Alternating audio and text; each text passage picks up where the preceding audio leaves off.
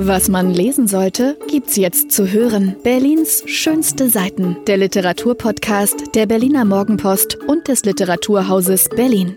Willkommen beim Podcast Berlins schönste Seiten, der Literaturpodcast der Berliner Morgenpost und des Literaturhaus Berlin.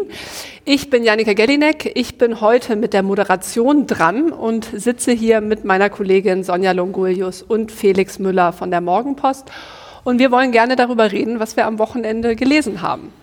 Sonja, du fängst heute an. Wir haben Markus Gasser, die Verschwörung der Krähen. Genau, äh, ich habe nochmal Markus Gasser, die Verschwörung der Krähen gelesen. Wieder eine Relektüre. Ähm, und zwar war Markus Gasser vergangene Woche bei uns im Literaturhaus und hat hier gesprochen mit Daniel Kehlmann und hat seinen ähm, Debütroman Die Verschwörung der Krähen vorgestellt. Also es war eine Buchpremiere, es ist auch sein erster Roman. Er ist eigentlich Literaturwissenschaftler und hat sozusagen die Seiten gewechselt. Und ähm, ich stelle ihn auch deshalb vor, weil es doch ein, äh, eine interessante Veranstaltung war und weil es auch ein Buch ist, was man durchaus mehrfach lesen kann. Und ich muss auch zugeben, ich musste es auch mehrfach lesen, weil es einfach so dicht ist. Kurz erzählt, ähm, es geht um, um die Jahre um 1700, um das Leben von Daniel Defoe. Ähm, wir folgen diesem Tausendsasser durch das äh, London rund um 1700. Und äh, er ist ja wirklich, also wir kennen ihn natürlich als Schriftsteller, wir kennen ihn als ähm, Autor von Robinson Crusoe, hinlänglich bekannt. Er war aber eben auch Dissenter, also äh, hat sich sozusagen der, der englischen Kirche, von der englischen Kirche abgewandt. Er war Journalist, ähm, er war Unternehmer und es ist wirklich ein, ein Flug durch die Jahrzehnte, die man hier mit Markus Gasser und, und seinen Krähen durch sein Leben unternimmt.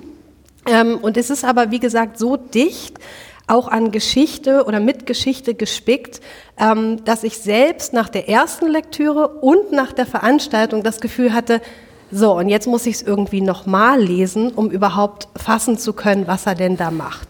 Und ähm, es ist ganz interessant, weil er hat ja gesprochen mit Daniel Kehlmann und äh, Daniel Kehlmann ist ja nun wirklich der Meister ähm, ja, der Fiktionalisierung von Geschichte. Also wir denken irgendwie an Tüll oder wir denken an die äh, Vermessung der Welt. Und in ähnlicher Art und Weise, und wir können uns gerne auch darüber noch unterhalten und vielleicht auch streiten. In ähnlicher Art und Weise geht auch Markus Gasse an die Sache ran. Also ich habe dieses Buch gelesen und sehe dahinter oder spüre dahinter eine Tonne von Material, ein, eine lange Recherche, ähm, eine ganze Bibliothek, die man eigentlich lesen muss, um in so einer kondensierten Form diesen Roman ähm, erzählen zu können. Ähm, es geht sozusagen einmal durch diese Londoner Geschichte, es geht einmal durch die Geschichte ähm, von Daniel Defoe und zum Beispiel Robinson Crusoe spielt eine ganz marginale Rolle. Es gibt, glaube ich, zweieinhalb Seiten in dem Roman maximal, wo es um dieses Buch geht, wo man ja die ganze Zeit eigentlich drauf wartet. Wann kommt das denn endlich? Wann schreibt er das denn endlich? Ähm, und das passiert dann wirklich so nonchalant und am Rande und ist gar nicht wichtig.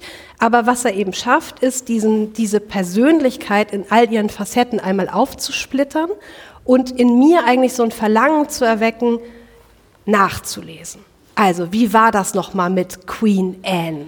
Und wie war das nochmal mit den äh, in dieser Zeit in London? Also tatsächlich hatte ich das Glück, dass ich eine englische Geschichtslehrerin hatte, die dann sehr großen Schwerpunkt gelegt hat auf die englische Geschichte, was ich damals nervig fand.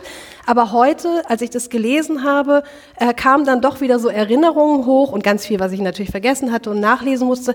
Also mich hat das ich glaube, die Lektüre, warum mich das so fasziniert hat, dieses Buch, ist, sie hat mich dazu angeregt, weiterzulesen, ja, nachzuforschen, nachzugucken. Aber hast du das auch gemacht? Ja, dann? ich habe es ja. auch gemacht. Und ich zwar, was hast du dann nochmal Ich habe also hinten gibt es auch ein Register der Personen, weil er sozusagen, also es ist wirklich schwierig, dieses Buch zusammenzufassen, will ich auch gar nicht groß, aber er, er berichtet ja einmal sozusagen auf dieser Königsebene, also sozusagen auf der äh, Hierarchieebene ganz oben und dann in der Unterwelt. Und da gibt es eben, er benutzt historische Figuren ähm, und erzählt daran die Geschichten. Das heißt, ich habe mich relativ viel nachgelesen, wer eigentlich diese Personen nochmal waren. Also gut, bei, bei Queen Anne ist das ziemlich eindeutig, aber diese ganzen Minister und so, die kannte ich natürlich auch nicht mehr. und habe einfach da nochmal nachgelesen und geguckt, geguckt, auch wie die Zusammenhänge waren und tatsächlich auch diese Auseinandersetzung mit der englischen Kirche, ähm, wo ja ganz klar war, dass die Dissenter eben die Bibel gelesen haben in den Sprachen, in die, die sie eben gesprochen haben. Darum ging es immer. Und die englische Kirche hat halt propagiert, die Bibel darf man nur auf Latein lesen und hat damit, also auch beim Thema Lesen, ja sehr viele Menschen ausgeschlossen. Das war eigentlich der große Ansatzpunkt auch von Daniel Defoe, zu sagen, nee, die Bibel muss in den Sprachen zugänglich sein, in denen die Leute sie auch lesen können und eben nicht nur auf Latein, ähm, wo wir auch nochmal also äh, da habe ich mich sozusagen fast im Detail dann verloren in der Nachrecherche, weil es mir einfach Spaß gemacht hat, nachzugucken. Ja, weil ich denke halt, und es geht dir ja vielleicht auch so, Felix, ich finde, das ist immer ein tolles Qualitätsmerkmal eines Buches, wenn es diesen Impuls auslöst. Jetzt möchte ich nochmal nachlesen und jetzt möchte ich auch nochmal irgendwie Robinson Crusoe äh, lesen ähm, und so weiter und so weiter. Und dann macht man es ja oft nicht. Also mhm. der Impuls ja. ist dann schon ja. wie das Qualitätsmerkmal. Und du hast es aber gemacht. Ja, also ich habe jetzt Crusoe nicht nochmal gelesen. ist auch so langweilig. Ähm, ja, es ist, ist auch eine tolle Leseerfahrung, dieses Crusoe. Da kann man auch nochmal drüber sprechen. Ähm, aber würde ich sogar, ja, käme dann auf diesen elendlangen Stapel, den wir vielleicht dann, ne, der Bus immer weiter nach unten rutscht ja. in der Timeline, was du letztes Mal gesagt hattest. Ähm, nee, ich habe es gemacht, aber es war mehr so ein Faktencheck. Vielleicht auch ein bisschen, um zu gucken, wie weit dehnt er da die, äh, die Historie aus. Also was ist sozusagen Fiktion? Das macht auch ein bisschen Spaß. Es ist ja auch ein ein Roman über Spionage. Also man geht auch mit ihm da, also der ist ständig auf der Flucht. Er ist ständig auf der Flucht vor der Queen, er ist ständig auf der Flucht von irgendwelchen Gläubigern, die auf der Suche nach ihm sind. Und das ist ja auch so wahnsinnig rasant erzählt. Also man fliegt dadurch. Das ist sozusagen okay. das Positive. Aber mir ging es auch so, ich flog auch über viele Dinge hinweg und deshalb ist diese Relektüre so interessant. Ich verstehe. Ähm, also bei historischen äh, Romanen äh, sehe ich häufig das Problem, also ich bin ein großer Freund historischer Romane, aber es gibt nur ganz wenige, die mich wirklich begeistert haben. Luigi Malerba, die nackten Masken, habe ich vor vielen Jahren mal mit großer Begeisterung gelesen. Und ich glaube, dem liegt ein Problem zugrunde, das alle Autoren von historischen Romanen haben. Nämlich genau wie äh, Markus Gasser, in die Archive einzusteigen, wahnsinnig viel zu recherchieren und am Ende ein, eine Bibliothek voll Material zu haben mhm. und dann vor der Entscheidung zu stehen, was lasse ich raus? Und viele erliegen der Versuchung, ihre fantastischen Rechercheergebnisse, auf die sie ja zu Recht stolz sind, dann auch bis ins kleinste Detail im Roman unterzubringen und ähm, überfrachten ihn dadurch. Das scheint mir aber dann in dem Roman nicht so zu sein. Das ist überhaupt nicht der Fall. Also das ist auf schlanken 235 Seiten schafft er es einfach, diese ganze Welt da zu evozieren. Also ich wollte auch noch mal kurz, mich hat das auch erinnert, ich weiß, das sind andere Jahrhunderte und so, aber es ist auch ein bisschen Sherlock Holmes. Also durch diese äh, rätselhaften und Fluchtsituationen und es gibt auch immer irgendwie Morde, die aufgeklärt werden müssen oder im Dunkeln bleiben.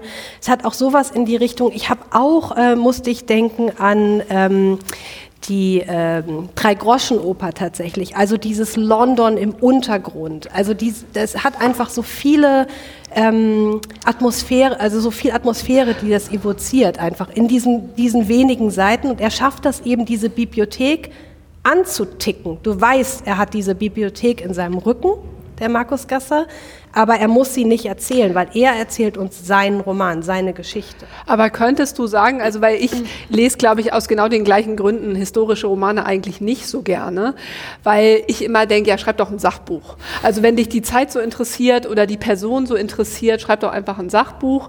Und was ich manchmal so schwierig finde, gerade bei den Büchern, die so offensichtlich so gut recherchiert sind, ähm, dann würde ich immer so gerne da mal was Falsches finden. Mhm. Also weil, weil man immer denkt, ja, und jetzt, das ist ja schon so ein gängiger Vorwurf, ne, dann klappert so der Karteikasten und du weißt, es ist alles fünfmal nachrecherchiert und so. Und dann denke ich immer, wenn ich einen historischen Roman schreiben würde, ne, ich würde einfach einfach lauter Sachen einbauen, um irgendwie die Leute verrückt zu machen. Könntest du denn sagen, warum hat er einen Roman geschrieben und jetzt nicht Daniel Defoe nochmal in anderer Perspektive, keine Ahnung, Präaufklärung, was auch immer. Also ne, was, ja. was, was ist der Roman? Ja, was ist der Roman? Also tatsächlich, dass ähm, er sich eigentlich frei macht von diesen ganzen historischen Bildern am Ende, die wir von einem Daniel Defoe vielleicht haben und tatsächlich ähm, eine, eine Figur erschafft, Daniel Defoe. Das ist ja nicht Daniel Defoe, sondern wir folgen sozusagen dieser Figur durch dieses historische London. Ähm, und er kann gleichzeitig aber aufklappen, äh, was für ein, also er ist, er ist sehr penibel in der Recherche. Das, da ging es auch in dem Gespräch mit Daniel Kehlmann drum, beide, wie sie eigentlich daran gehen. Also, dass sie bis ins kleinste Detail Dinge recherchieren und versuchen herauszufinden, ohne sie dann unbedingt zu benutzen. Ja, aber sie müssen sie irgendwie wissen. Das finde ich eben sehr faszinierend daran. Und ähm, auch immer zu gucken, was können die, äh, da haben wir ja letztes Mal auch gesprochen drüber, über Dialoge, was kann man über Dialoge machen. Also die Dialoge müssen natürlich auch authentisch sein und äh, in dieser Zeit verankert. Ja, warum hat er daraus einen Roman gemacht? Ähm, ich glaube wirklich, dass es, ähm, ja, also erstens mal also ein Sachbuch über Daniel Defoe, da gibt es ja genügend. Biografien kann man sagen, kann man jetzt auch noch mal schreiben. Er kann ihn aber dadurch auf eine ganz andere Art und Weise darstellen ähm, und ihn sich imaginieren und kann ihn Sachen und Dinge tun lassen und kann vielleicht diese ganzen Perspektiven und auch diese Brüche, die dieser Mann in seinem Leben offensichtlich hatte, viel besser viel besser darstellen, viel spannender auch machen. Ich weiß nicht, ob das das beantwortet. Ich glaube, ein Sachbuch hätte ich über Daniel Defoe jetzt gerade nicht gelesen, aber dieser Roman macht mir Lust, auch andere Dinge zu lesen, die er geschrieben hat. Also er hat unter 100, fast 200 Pseudonymen Zeitungsartikel verfasst. Ja, ja, Felix. Also einfach mal, kann man ja mal gucken, was hat ja. der Mensch so als Journalist geschrieben. Ja. Er hat auch ja. andere ähm, fiktionale Sachen geschrieben. Also vielleicht ist es so, es macht Lust auf diesen Autor, den man eigentlich immer nur unter Robinson Crusoe abgestempelt hat, nochmal nachzugehen und nachzulesen. Es kam ja in dem Gespräch auch raus, dass ähm, das ein sehr belesener Autor ist. Ne? Der kommt aus der Literaturwissenschaft, ist habilitierter Literaturwissenschaftler, ähm, hat einen äh, erkennbaren to äh, Forschungsschwerpunkt auf Thomas Mann. Die lässt, hinterlässt diese Belesenheit, also abseits von der aktuellen Recherche zu diesem Roman, auch ihre Spuren? Siehst du stilistische Vorbilder?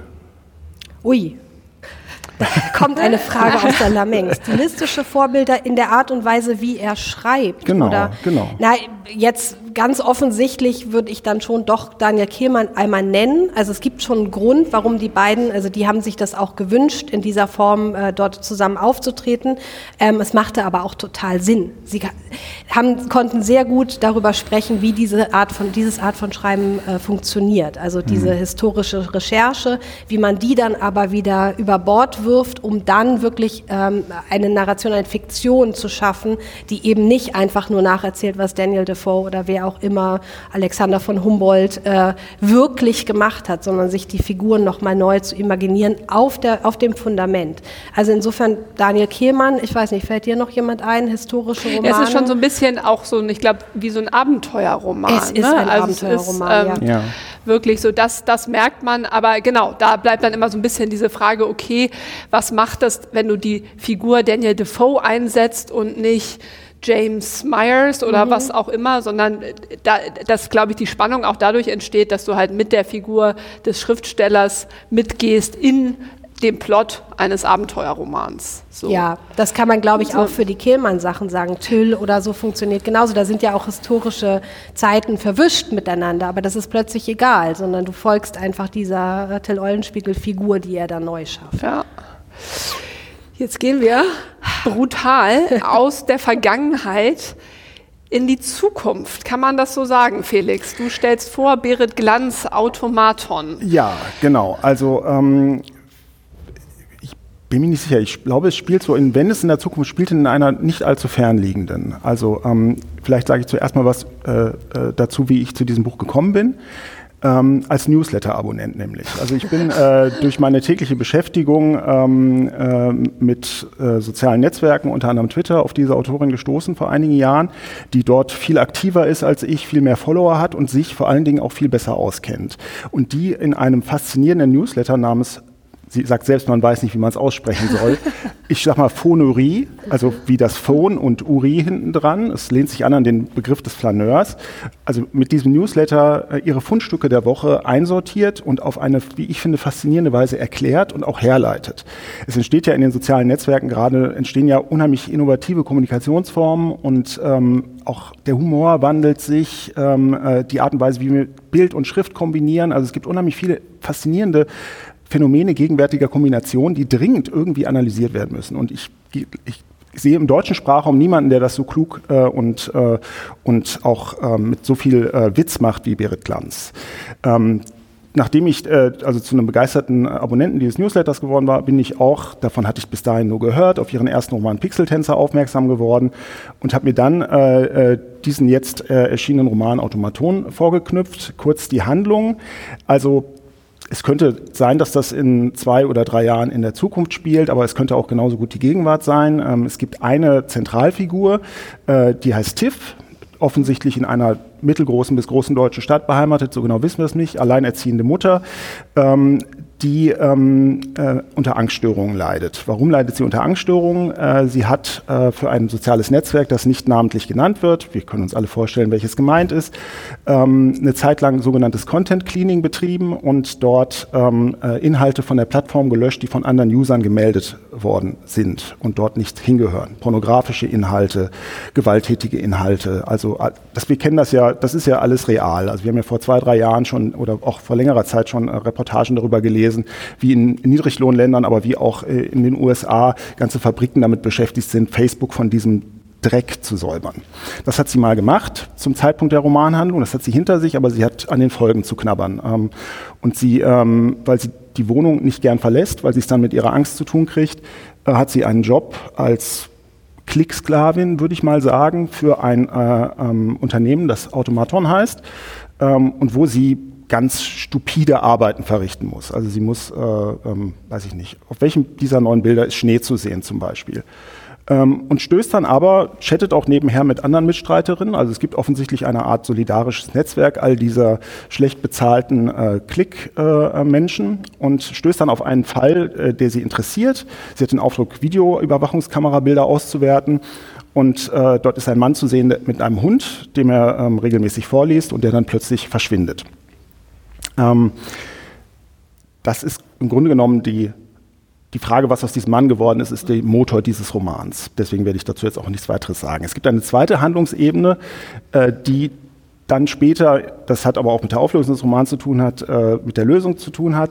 Ähm, die dann später irgendwie ähm, äh, klar wird, da geht es um eine ebenfalls in prekären Arbeitsverhältnissen arbeitende äh, Frau namens Stella in Kalifornien, die erst in einer Fischfabrik gearbeitet hat, dann auf einer Cannabisplantage und am Schluss in der Suppenküche und aus deren Leben auch erzählt wird. Man weiß erst gar nicht genau warum ähm, und es löst sich dann alles auf. So, warum finde ich das gut und unterhaltsam und wichtig? Ähm, weil hier finde ich ein, eine gemischte Bilanz unserer Gegenwart dargeboten wird, die ich so in der Literatur noch zu selten sehe. Ähm, wir kennen alle die Romane von Dave Eggers, der nun voll auf, äh, auf Apokalypse und Überwachungsstaat abzielt und im, im, Circle auch schon erzählt hat, wohin das alles führen kann und auf unsere, an unsere Ängste appelliert hat, ähm, wie das ist, wenn überall in jedem Winkel dieser Welt eine Kamera ist. Ähm, bei ihr ist es ein bisschen anders und vielleicht auch differenzierter. Ähm, also es gibt ja, es gibt negative Auswirkungen dieser digitalen Gegenwart und dieser Art, wie wir miteinander reden. Es gibt aber auch ganz viele positive Seiten. Also es gibt, mhm. äh, ähm, es gibt sowas wie ähm, Solidarität, menschliche Nähe, ähm, ähm Formen des gegenseitigen, der gegenseitigen Hilfe, die gibt es durchaus. Und äh, ich finde, das ist eine ganz kluge Art, von der Gegenwart zu erzählen.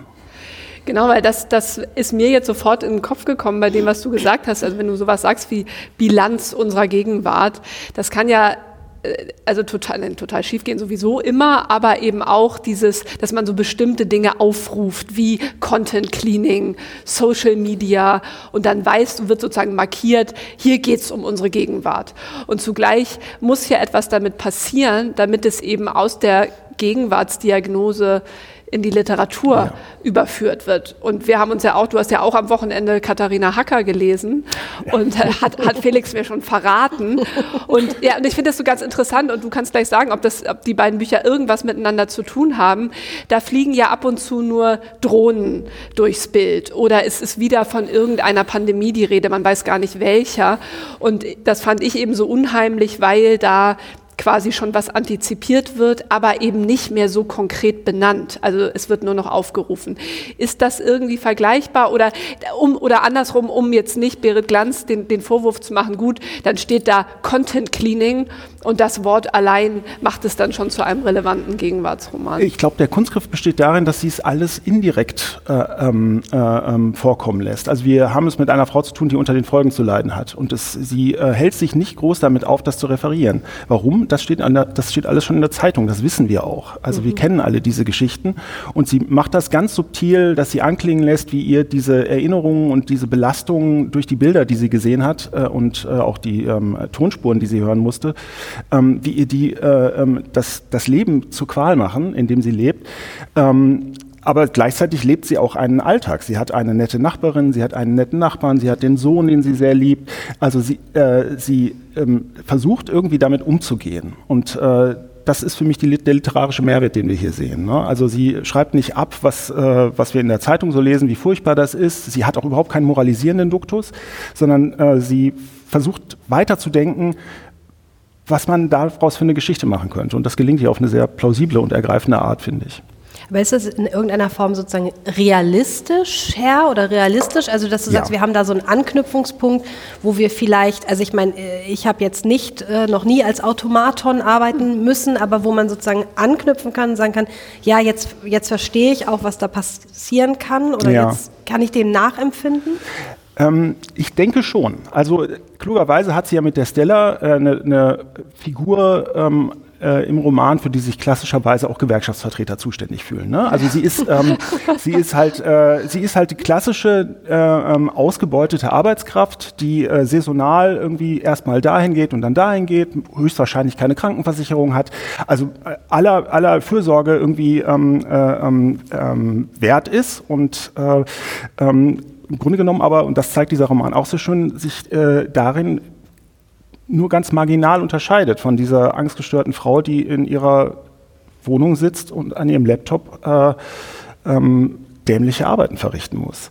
Also ähm, beides hat seine Kosten mhm. und beides äh, ähm, verdient Aufmerksamkeit deswegen.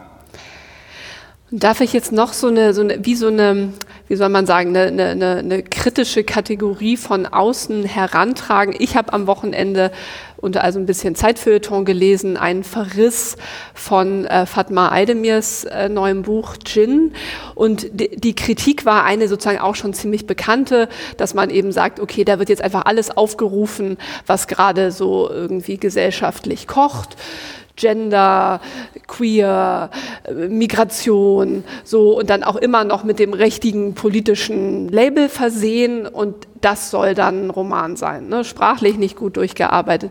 Und kannst, also es ist jetzt gar nicht so sehr eine Frage ähm, an, an, an das Buch von Berit Glanz, sondern vielleicht auch an deine äh, Leseaugen als Kritiker, weil ich finde, es gibt immer schon so diese Kategorien, genau wie bei historischen Romanen auch, ne, dass man so sagt, okay, hat er, wie hat er recherchiert, merkt man die Recherche oder nicht?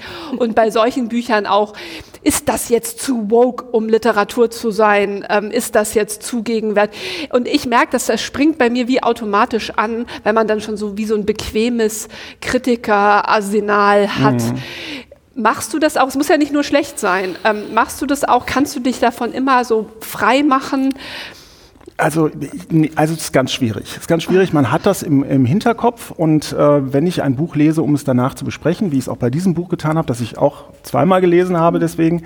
Ähm, das läuft automatisch mit. Also dieser, ähm, äh, das, was kann ich denn jetzt darüber sagen?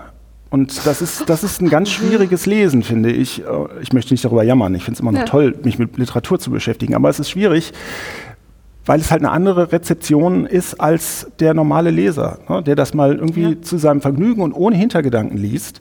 Ich merke natürlich auch immer noch, wann ich durch einen Roman fliegen kann und wann er mir irgendwie dauernd Stoppschilder hinstellt, wie Katharina Hacker das macht, mhm. ähm, was auch gut sein kann. Ähm, aber ich sehne mich eigentlich natürlich, wenn ich Bücher für den Job lese, sehne ich mich danach eigentlich am Strand zu liegen und nicht darüber schreiben zu müssen. So. Und äh, ich verstehe auch diesen Einwand, ähm, dass, äh, dass äh, ähm, da jetzt irgendwie, dass das irgendwie fürs Feuilleton geschrieben ist und äh, dass da jetzt alles vorkommen muss und so weiter. Andererseits ähm, wenn ich dann für, aus der Perspektive der Schriftstellerin oder der Schriftsteller spreche, die wollen sich ja auch nicht vorhalten lassen, ganz gegenwartsentfernt zu sein und weltfremd. Und äh, der umgekehrte Vorwurf, auch leicht erhoben, hieße ja dann, naja, was hat denn das mit uns zu tun jetzt? Ne? Ja. Also, und das ist halt der schmale Grat, auf dem äh, ähm, äh, Autoren und Autorinnen immer, immer zu wandeln haben. Ja, ja ich meine auch sozusagen für dich zum Schreiben, weil wie ja. kann man sich eigentlich jedem Buch immer wieder neu öffnen? Also weil je mehr man gelesen hat, je mehr du vielleicht auch rezensiert hast, ja. hat man doch schon wie seine, seine Schubladen ja. fertig. Und wie gesagt, es muss ja gar nicht so schlecht sein. Ne? Es, es gibt ja auch ein Instrumentarium, was einfach sinnvoll ist, äh, zur Anwendung zu bringen. Aber ich dachte auch, es gibt so, es sind so Vorwürfe, die so leicht zu machen ja, sind. Ja, oder? verstehe. Und Genau. Ich verstehe, es gibt so, es gibt so Kritikerschablonen, jede Menge, und leider schaut da auch niemand kritisch drauf. Also man, ja, genau. es gibt ein, äh, ein Buch, das ich mal gelesen habe, der Autor kommt mir jetzt gar nicht in den Sinn, das heißt, ähm, wo also Kriti äh, Kritikaster, Sprachkritikastereien, da geht es eigentlich um Sprachkritik. Und dieser Autor, irgendein Germanistikprofessor, nimmt sich halt alle Journalisten und Publizisten und Publizistinnen vor, die Sprachkritik betreiben und guckt da mal genau hin, wie tun die das eigentlich, mit welchen Mitteln tun die das. Und genauso müsste man eigentlich auch die Literaturkritik einer sprachlichen Revision und, äh, unterziehen ja. und auch mal gucken, wo haben die eigentlich wirklich gedacht und wo haben die eigentlich nur äh, ähm, äh, sich, äh, äh, ja, sozusagen äh, Textbausteine genommen ja. und die neu arrangiert. Ähm, ja. Noch ein unerforschtes Feld. Ein unerforschtes Feld, über das ich leider qua Profession schwer arbeiten kann, aber vielleicht, vielleicht ist das ja mal was für ja, euch. Es ist, ist, ist, total interessant. Ich habe mir das eben ja. jetzt auch da gefragt und ich freue mich auch sehr. Also genau, es wird auch irgendwann im Sommer. Ins, Im Juni kommt es ins Literaturhaus. Ah, genau. Ja. Ach, wie schön. Und da freuen wir uns auch sehr drauf.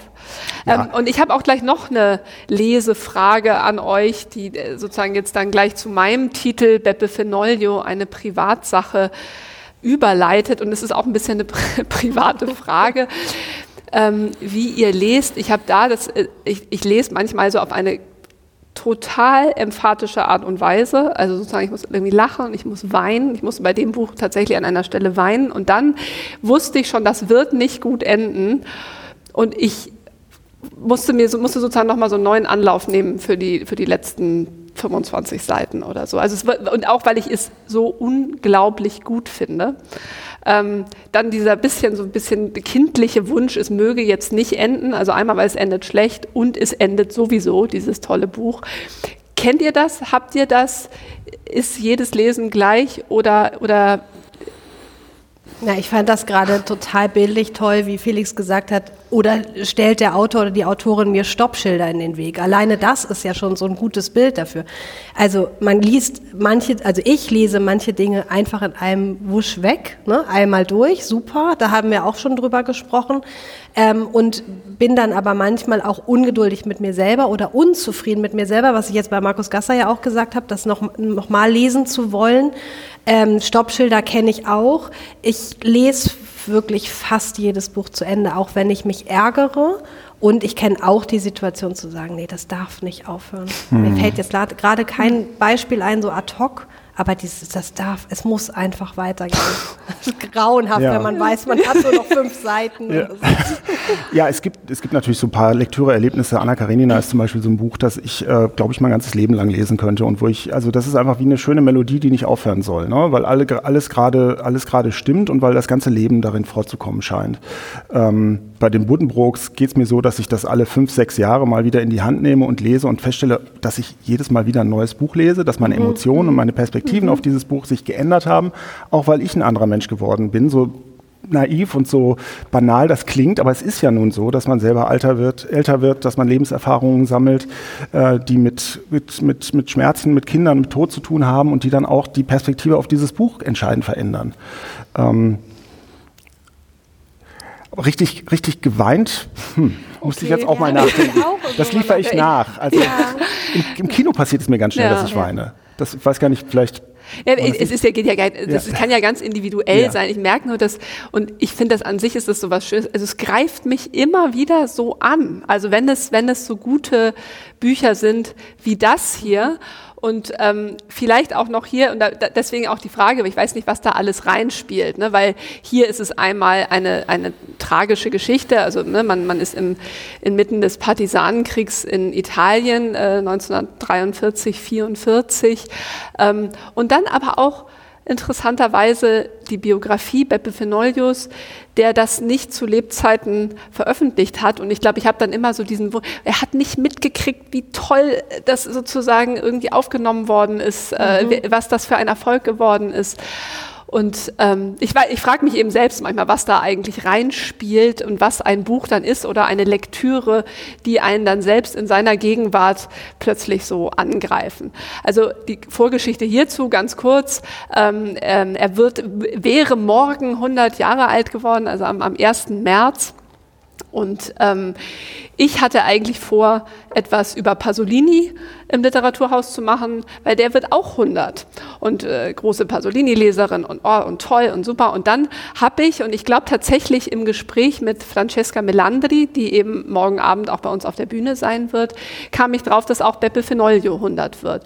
Und dann dachte ich sofort, ja super, das können wir ja machen. Wir müssen nicht Pasolini machen, wir können Beppe Fenoglio machen, der in Deutschland weit weniger bekannt ist. Also und ich kannte ihn auch nicht auch nicht. Ich auch nicht. Und äh, ne, deswegen ne, verpflichte ich euch jetzt sozusagen am nächsten Wochenende spätestens Beppe von Neujo zu lesen. Es ist ein großartiger Autor, der tatsächlich also schon 1963 gestorben ist, also gerade 40 Jahre alt geworden ist und eigentlich nur, glaube ich, mit Partisanenliteratur bekannt mhm. geworden ist. Sein berühmtestes Buch ist äh, Il Partigiano Johnny, ähm, ich glaube 1968 erschienen.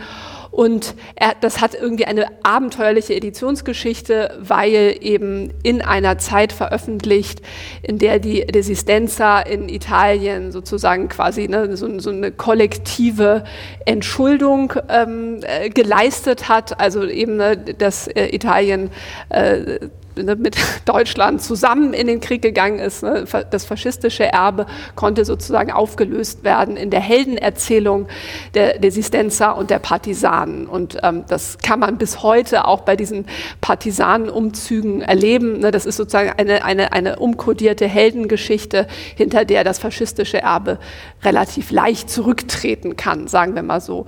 Und Beppe Fenoglio, also an den Partigiano Johnny, den habe ich auch gelesen, ähm, konnte ich mich jetzt nicht mehr mehr richtig erinnern, außer dass er diese Heldengeschichte schon mal komplett untergräbt. Ähm, und es herrschte einfach Bürgerkrieg in Italien, es herrschte Krieg gegen die Deutschen. Äh, die Partisanen waren ganz oft nur irgendwelche versprengten Gruppen, die sich irgendwo durch den Schlamm gewühlt haben. Von Heldengeschichte keine Spur. Und etwas davon ist in diesem kleinen, wunderschönen Buch ähm, erhalten und wunderschön insofern. Und jetzt kommt die, kommt die ganz große existenzielle Dimension. Eine Privatsache, genau, ja, das kommt jetzt, warum es so toll ist. Also eine, eine Privatsache. Und es ist eine Privatsache. Es geht nämlich eigentlich nur darum, dass die, der titelgebende Soldat Milton fängt, kommt, in, an, kommt zu einem Haus inmitten des Kriegs und möchte sich nochmal an die schöne Zeit erinnern, die er da mit Fulvia hatte, also irgendwie so eine Romanze. Und mir ist im Lauf des, der Lektüre klar geworden, wie uninteressant diese Fulvia eigentlich ist. Man erfährt gar nicht viel über sie. Die haben irgendwie zusammen Platten gehört, sie haben zusammen englische Lyrik gelesen.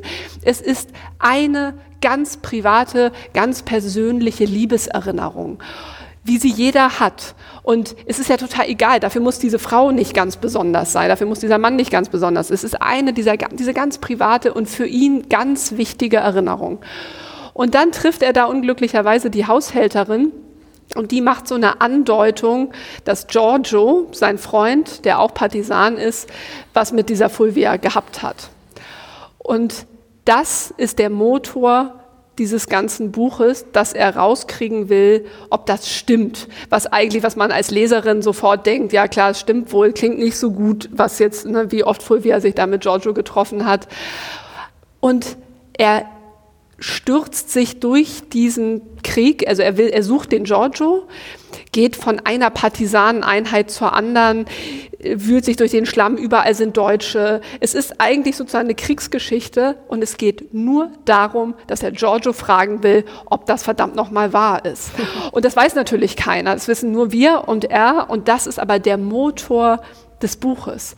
Und, und ich da, also was mich daran so anrührt, neben der ganzen äh, Partisanengeschichte, den, den, den schrecklichen Kriegsereignissen, die da rundherum stattfinden, ist dass es so diese, diese, diese menschliche Dimension hat, dass alle, jeder von uns, es sind immer irgendwelche Geschichten in einem, die andere nicht wissen, die sozusagen zu, also ne, bestimmte Motivationen, bestimmte Ängste, bestimmte, und äh, das treibt, durch, ne, treibt ihn durch die ganzen Linien.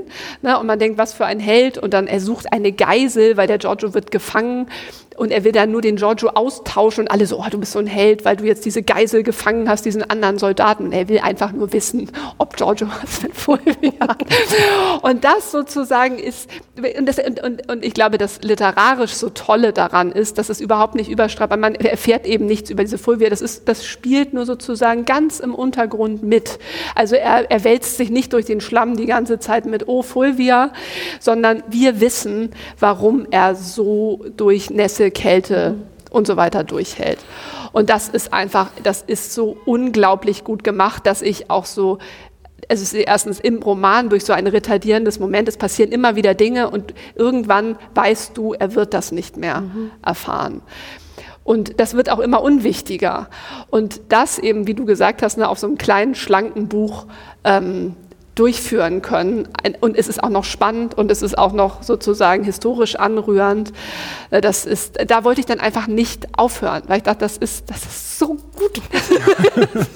ja, also man erfährt ja auch eine Menge über den Krieg. Also man folgt ihm natürlich in dieser Privatsache. Ähm, aber so nebenbei fast äh, durchläuft man mit genau. ihm natürlich den Krieg und, und erfährt, wie äh, Partisanenkrieg funktioniert, wie der Krieg insgesamt funktioniert. Also ich habe jetzt bisher äh, erst die Hälfte geschafft äh, übers Wochenende und äh, natürlich irgendwie alles im Angesicht äh, des Krieges, der gerade läuft, ähm, von Russland ausgeführt gegen die Ukraine. Also wenn man sich jetzt einfach einmal kurz vorstellt und reinversetzt in die Menschen in Kiew oder so, dann und man liest äh, Beppe Fenorio, dann ist es natürlich irgendwie auch wieder eine ganz andere Art und Weise, sowas zu lesen. Ging es dir jetzt auch noch mal so, dass du das irgendwie im Anbetracht der jetzigen Zeit noch mal anders gelesen hast? Also der jüngsten Ereignisse oder kannst du ja, das, das weißt du ja lustigerweise schon, aber ganz anders als mhm. gedacht. Also nicht so, oh je, da ist jetzt auch Krieg, sondern ich musste jetzt bei diesem Friedens Gesprächen, diesen ja nicht besonders hoffnungsvollen zwischen Ukraine und Russland. Ich habe mir gerade vorgestellt oder heute Morgen vorgestellt, wer geht dahin? Mhm. Wie haben sie eigentlich mit, reden die mit ihren Familien? Haben die Angst? Es war eher so plötzlich von dieser ganz anderen Perspektive, dass du weißt, da sind, sitzen ja Leute ja. am Tisch und keine Automaten und keine, sondern die alle ihre Geschichten haben mhm. und in irgendwen verliebt sind. Und ähm, das eher so andersrum, auf mhm. einmal diese, die Privatsache und nicht so sehr der Krieg. Ja, das schafft Verstehst? er. Ja, das schafft er. Ja, das schafft er, dass man ihm wirklich äh, in dieser kleinen Privatsache durch diese große Geschichte folgt. Ist er denn in irgendeiner Weise auch durch äh, überpersönliche Ideale getrieben? Also irgendwie muss er doch in die Resistenz hereingekommen sein.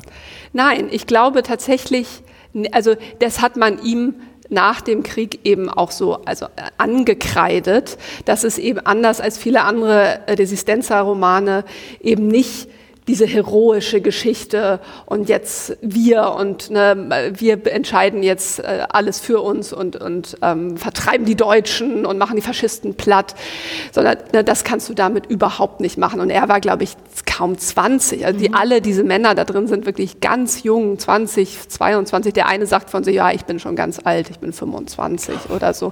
Ja, das ja. macht einem aber auch klar, wer mhm. da kämpft ja. und, und, und ja. äh, was ne, eben, das sind einfach ganz junge junge Männer, die verliebt sind in irgendjemanden. Und, äh, und das war so, ich glaube, das macht es zu so, zu so großer Literatur, dass es eben, dass das Überpersönliche, das stellt sich dann vielleicht her, also auch die Notwendigkeit für eine Sache zu kämpfen oder äh, wie auch immer, aber das ist nicht sozusagen der, dann wäre es irgendwie so ein didaktisches oder Schreiben, sondern nein, es mhm. ist, es ist mhm. eine private kleine Erzählung. Ich habe heute, oder nee, gestern habe ich äh, auch auf Social Media eine Geschichte gelesen aus dem Guardian über einen russischen Soldaten, der mit äh, seinem Panzer äh, mit Spritmangel liegen geblieben ist, irgendwo in der ukrainischen Weite, und dem dann ukrainische Soldaten geholfen haben, wieder über die Grenze nach Hause zu kommen. Und dann wurden auch Gesichter gezeigt von diesen Soldaten. Und das war auch genau mein Gedanke. Meine Güte, sind das junge Menschen. Ja? Also ich habe kein Empfinden, dass ich ein alter Mensch bin, aber ich sehe den Unterschied und äh, finde das einen sehr guten Zugriff, äh, um irgendwie äh, dieses Kriegsgeschehen, das wir jetzt auch nur sehr abstrakt kennenlernen, mal irgendwie ähm, ja, menschlicher darzustellen. Genau, ja, es gibt halt irgendwie ne, so der Krieg. Man hat dann das Gefühl, es geht so ein, vielleicht auch wiederum in Sprachbildern so eine ganz große Erzählung, so eine, so eine, so eine, wie so eine Meta-Erzählung, was der Krieg ist. Und während hingegen, genau, man an eigentlich diese, diese ganz kleinen mikroskopischen Erzählungen braucht, um das für sich selber mhm. fassbar zu machen und nicht einfach nur auf so einer weltpolitischen Bühne ganz rational besprechen zu können. Kommen denn Deutsche vor und wenn ja, auf welche Weise? Es kommen Deutsche kommen, glaube ich, tatsächlich gar nicht vor, aber italienische Faschisten. Und es ist ein Unglaublich, man sieht sozusagen diese Hierarchie, es gab ja auch bei den Partisanen diese unglaublichen Hierarchien von Unteroffizier bis was weiß ich. Und dann gibt es unter, innerhalb der Partisanen verschiedene Gruppierungen, die sich auch wiederum alle bekriegen. Also es ist irgendwie wirklich total trist. Nee, es kommen halt italienische Faschisten vor, aber auch genau wie die Partisanen geschildert. Es, es hat eben überhaupt keinen politischen Hintergrund und von denen fängt er eben ein um ihn gegen den Giorgio auszutauschen und dann haut er ab und dann erschießt er ihn. Mhm. Und dann weiß man, er kann ihn wieder nicht austauschen. Das heißt, wir werden wieder nicht erfahren, was mit Giorgio und Fulvia war. So, aber nur deswegen wird er erschossen. Nicht, weil er ein italienischer Faschist ist, sondern weil er als Geisel versucht abzuhauen. So. Und weil du es vorhin erwähnt hast, aber was war, kannst du die Stelle benennen, die dich dann so ergriffen hat? Oder ist das sozusagen dann am Ende und dann, du kannst jetzt nicht so viel verraten Nein, oder so? Ja, ich habe ja schon, ich habe ja schon alles verraten. Ja. Ich bin leider ganz schlecht schlecht in diesem nicht das Ende verraten, ähm, weil ich das immer so irrelevant finde, muss ich auch zugeben. Ich denke, mein gutes Buch ist immer ein gutes Buch, ob man jetzt das Ende kennt oder nicht. Ähm, ja, findest du nicht? Na Kommt gut, ein bisschen auf den Plot drauf an, aber Nein, das ist, ist, tatsächlich kann ich das. Es wird dann ja. noch ein Kind erschossen, wiederum in mhm. Austausch mhm. für diesen italienischen Faschisten. Die italienischen Faschisten erschießen dann ein Kind, was sie von den Partisanen gefangen haben. Das ist eine ganz, also zeigt eigentlich nur seine Qualität als Schriftsteller, weil man kennt ja dieses Kind eigentlich gar nicht. Es ist keine, ne, also kein, kein, kein Protagonist des Buches und nur eine der kleinen Erzählungen, die sozusagen auf seiner Suche mhm. nach der Wahrheit über Fulvia passieren. Das ist dann, ne, in, in dieses wird ja immer, ne, kaum wird einer erschossen, wird dann einer auf der andere erschossen und so weiter, so Racheakte. Und das war dann so ein bisschen zu viel für mich, aber eigentlich auch schon äh, gemischt mit der Euphorie über, also wie, ja, wie gut das ist. Ich wiederhole mich jetzt und jetzt, ihr müsst jetzt auf mich aufpassen, weil es dauert der Podcast gleich zwei Stunden, weil ich einfach noch länger über Fenolio sprechen möchte. Aber du wirst ja auch die Gelegenheit haben, über ihn zu sprechen morgen, wenn, wenn wir sozusagen über sein Buch hier im Literaturhaus noch genau, auf der genau. und da, Bühne sprechen. Und da habe ich, und das ist ja wiederum abschließend auch eine ganz schöne Erfahrung, also der Abend ist ausverkauft, also ich, vielleicht muss man Beppe Fenolio gar nicht so bekannt machen, wie ich gedacht habe, sondern es gibt offensichtlich schon genügend Leute, die ihn lesen und genau hoffentlich sich sofort eine Privatsache besorgen. Und die anderen Bücher auch. Wir haben schon wieder lauter Empfehlungen Auf abgegeben. Ja, ist ja auch toll so. Schönes. Markus Gasser hat gestern auch gesagt, in seinem Podcast äh, macht er nur Empfehlungen, nur Begeisterung. Ja. Und, äh, ja. Ich bin immer für kritische, ähm, für kritische Anmerkungen zu haben, aber grundsätzlich finde ich das eine gute Herangehensweise an Literatur. Gefällt mir. Sehr schön. In diesem Sinne, ich danke euch. Danke dir. Und bis zum nächsten Wochenende. Bis zum nächsten, Wochenende. bis zum nächsten Mal. Das war Berlins schönste Seiten, der Literaturpodcast der Berliner Morgenpost und des Literaturhauses Berlin. Vielen Dank fürs Zuhören und viel Spaß beim Lesen.